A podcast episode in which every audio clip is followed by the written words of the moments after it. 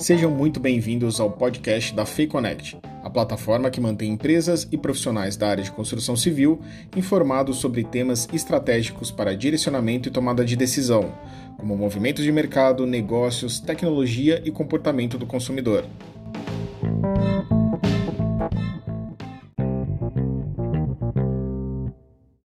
Neste episódio, vamos falar de inovação no setor da construção civil, mais especificamente sobre como inovar passou a ser algo ainda mais fundamental no planejamento das empresas diante de um cenário que revelou fragilidades, necessidades e que agora caminha para uma retomada. Meu nome é Rogério Porto, sou jornalista e para começar eu vou pedir para o nosso convidado de hoje, que é especialista em tecnologia e inovação, conhecido por palestras em todo o Brasil, que mande um alô para os nossos internautas. Arthur Igreja, seja muito bem-vindo. Olá a todos que estão escutando esse episódio de podcast da Fake Connect. Eu sou o Arthur Igreja, palestrante, autor e cofundador da plataforma AAA de inovação. Arthur, com a pandemia, nós temos um novo cenário em praticamente todos os setores. Quais são os principais impactos, positivos e negativos, em relação à inovação no mercado de construção civil? De fato, nós temos um cenário completamente diferente daquele que nós tínhamos em 2019 e até o começo de 2020. Eu acredito que as principais inovações, mudanças e transformações no setor da construção civil são principalmente estruturais. Então, nós temos uma crise econômica no curto prazo. De outro lado, nós tivemos um crescimento na venda de materiais, por exemplo, para pequenas reformas, as pessoas estão valorizando muito mais os seus espaços, as suas casas, os seus apartamentos. Também ajudou muito o fato de que em muitos lugares essas atividades foram consideradas essenciais, então não tiveram uh, os seus estabelecimentos fechados.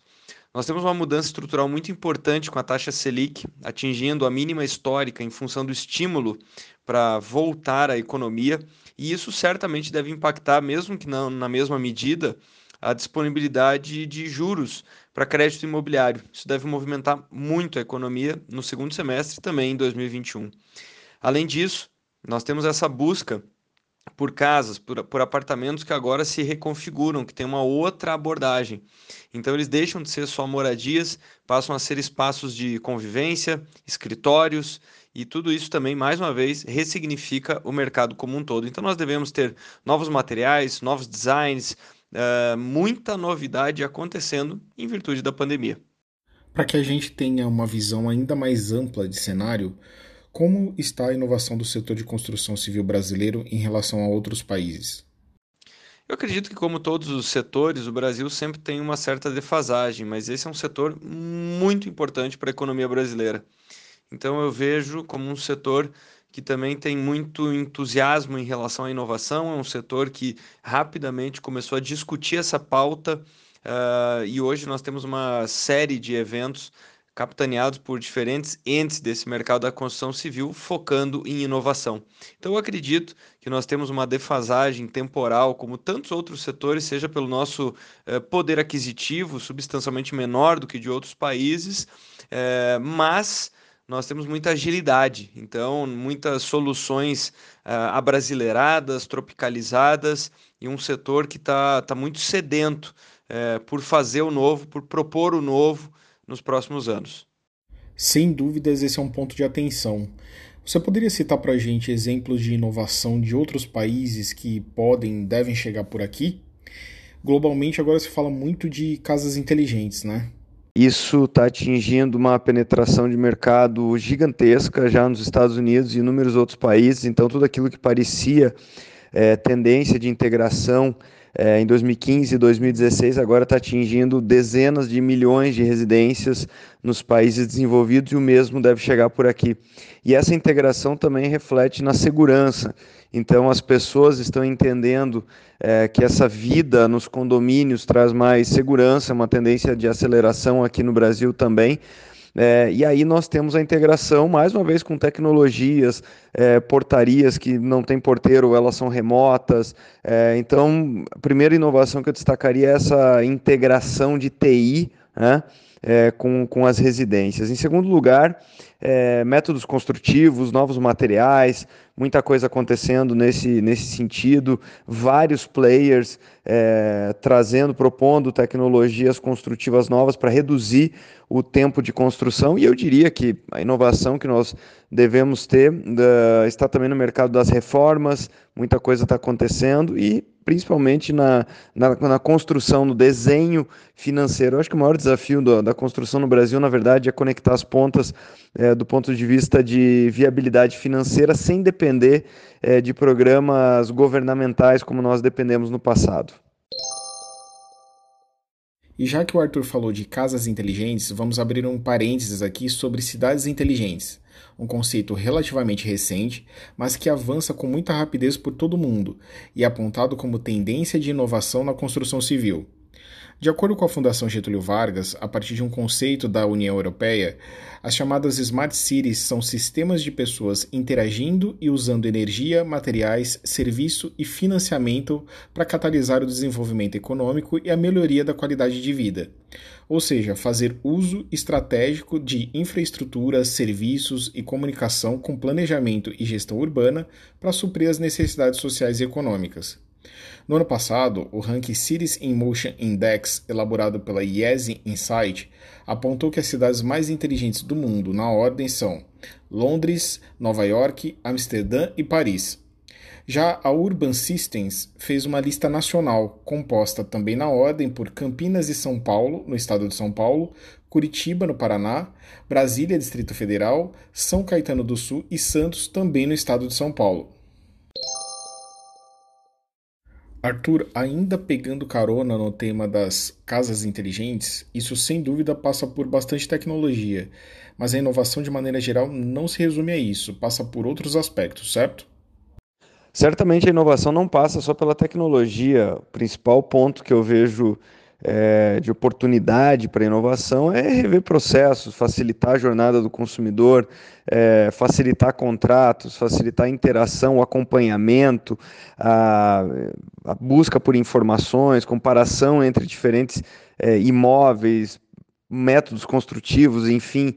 É, então eu entendo que grande parte do espaço para inovação é, se dá dentro dos processos e nos processos de atendimento, em como facilitar a vida para quem está querendo é, comprar, vender, construir, participar desse mercado, reformar como um todo.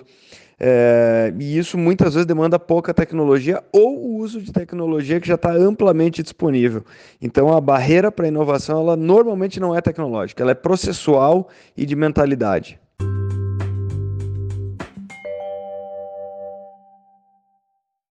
Arthur, como a inovação e a tecnologia podem favorecer o varejo e a experiência do consumidor no pós-pandemia? Eu entendo que a pandemia trouxe uma integração de muitas pessoas no ambiente online. Então, é, nós levamos é, de 96 até por volta de 2007 para atingir a marca de 5 milhões de, de consumidores efetivamente fazendo compras online. Esse mesmo número é, foi atingido de março até agosto de 2020. Então, só para dar a dimensão do que está acontecendo. Então, é, eu acredito que muita tecnologia online vai permitir jornadas mais digitais. É, nós teremos menos atendimento presencial, muito mais um atendimento consultivo de forma remota a possibilidade de, de ser mais bem compreendida também essa jornada digital por parte do consumidor. Mas aí as empresas precisam se adaptar. É, muito mais atendimento mobile, muito mais acompanhamento mobile dessa jornada é, que se inicia né, com a, a, a possibilidade, né, um consumidor que pensa em, em comprar, em vender, enfim, é, desde esse topo de funil até o fim da experiência que efetivamente é entrega. Então, vejo como uma, um momento de uma aceleração muito grande. A efetiva transformação digital, que era vista como tendência nos últimos anos e agora está se concretizando na nossa frente. Podemos esperar novidades em termos de estoque, entrega, logística inteligente nesse setor? Com certeza, com relação a estoques, entrega e logística inteligente, a tendência é uma maior aproximação dos elos na, na cadeia. Então, muito mais do que você ter dificuldade para interagir com seus fornecedores ou com seus clientes, a, a tendência é criar experiências que sejam cada vez mais fluídas, com menos atrito, e é aí que a tecnologia entra, ou para fazer uma integração automática desses elos da cadeia, ou para eliminar, eventualmente, alguns deles. Então, com certeza, isso impacta nos, na gestão dos estoques, na experiência de, integra, de entrega, né, que tem que ser mais encantadora e também mais fluida, é, e o mesmo vale para a logística, sem sombra de dúvida. Quais são as suas recomendações para as empresas desse setor que buscam inovar? Por onde começar e como não se perder?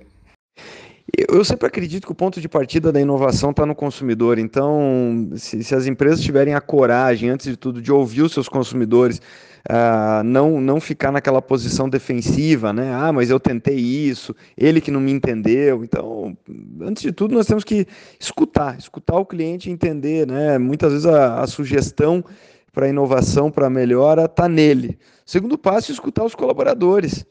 Poucas empresas têm a coragem de realmente dar voz. É, e aquelas que conseguem fazer isso colhem muitos frutos, né? Que criam um ambiente em que as pessoas podem participar, podem colaborar, podem é, trazer suas ideias, né? Que elas se sentem confortáveis para fazer isso. E o terceiro ponto é não é a cultura do erro. Eu não gosto muito desse termo de cultura do erro, porque parece que é bacana errar. Muito pelo contrário, nós temos que ter um retorno sobre o investimento. Então, que um erro cometido traga retorno sobre o investimento, que seja de fato um aprendizado, que se tire algo daquilo. Eu acho que esses são passos fundamentais para quem quer começar a inovar dentro da sua empresa. Mais uma pausa nas explicações do especialista Arthur Igreja para trazer alguns dados sobre a necessidade de inovação neste momento completamente fora dos padrões. De acordo com o um estudo da Confederação Nacional das Indústrias, divulgado em julho deste ano e que abrange diversos setores, 83% das empresas afirmam que vão precisar de mais inovação para crescer ou sobreviver no cenário pós-pandemia. Já falando especificamente do setor de construção civil, uma pesquisa da startup Prospecta Obras, divulgada em maio deste ano, revelou que 87% das empresas entrevistadas têm a intenção de acelerar investimentos em novas tecnologias. Para 68%, a pandemia tornou o investimento em tecnologia mais relevante, e ainda de acordo com o estudo da startup, recursos como inteligência artificial, robótica, big data e o uso de drones devem encabeçar a lista das empresas. Como a palavra inovação geralmente remete à tecnologia, as empresas tendem a acreditar que é caro arriscar, principalmente em um cenário incerto. Isso procede? Não, isso não procede. Inovação não pode ser encarada como sinônimo de tecnologia, complexidade ou grandes investimentos. Inovação precisa ser enquadrada como um jeito diferente para fazer algo e que traga resultados melhores. Perceba que nessa definição nenhum desses três elementos está presente: tecnologia, investimento ou complexidade.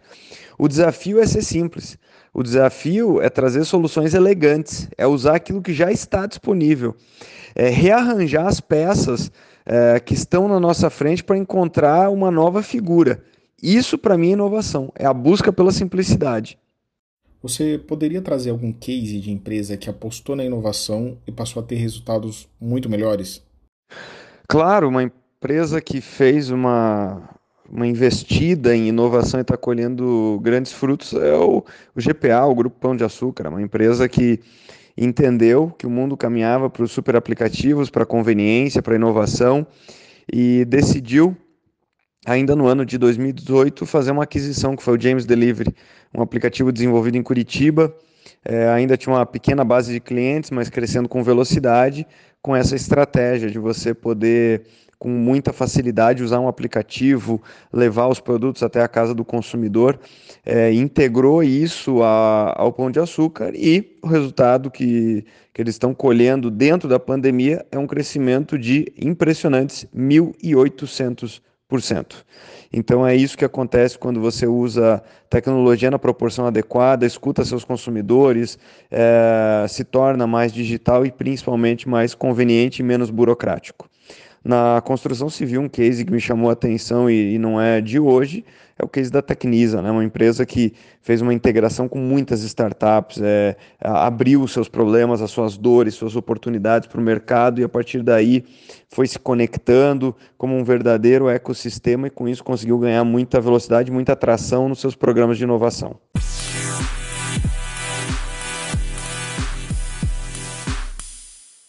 Eu gostaria de agradecer a colaboração do nosso convidado, o especialista em tecnologia e inovação Arthur Igreja, trazendo aí questões super valiosas a respeito da inovação, uma das principais ferramentas do setor da construção civil para retomada, acompanhando uma série de necessidades dessa nova realidade. Arthur, as suas considerações finais, por favor. Bom, eu vou me despedindo. Gostaria de agradecer o convite e agradecer principalmente a você que ouviu esse episódio de podcast da Fake Connect. É, minhas redes sociais são Arthur Igreja, então no Instagram é arthur.igreja. Eu estou também no Spotify com o podcast Inovação com Arthur Igreja. Tem meu canal no YouTube que semanalmente eu coloco conteúdo além do meu grupo no Telegram. Então é só procurar Inovação Arthur Igreja que você vai encontrar todos os meus conteúdos e os meus canais. Obrigado.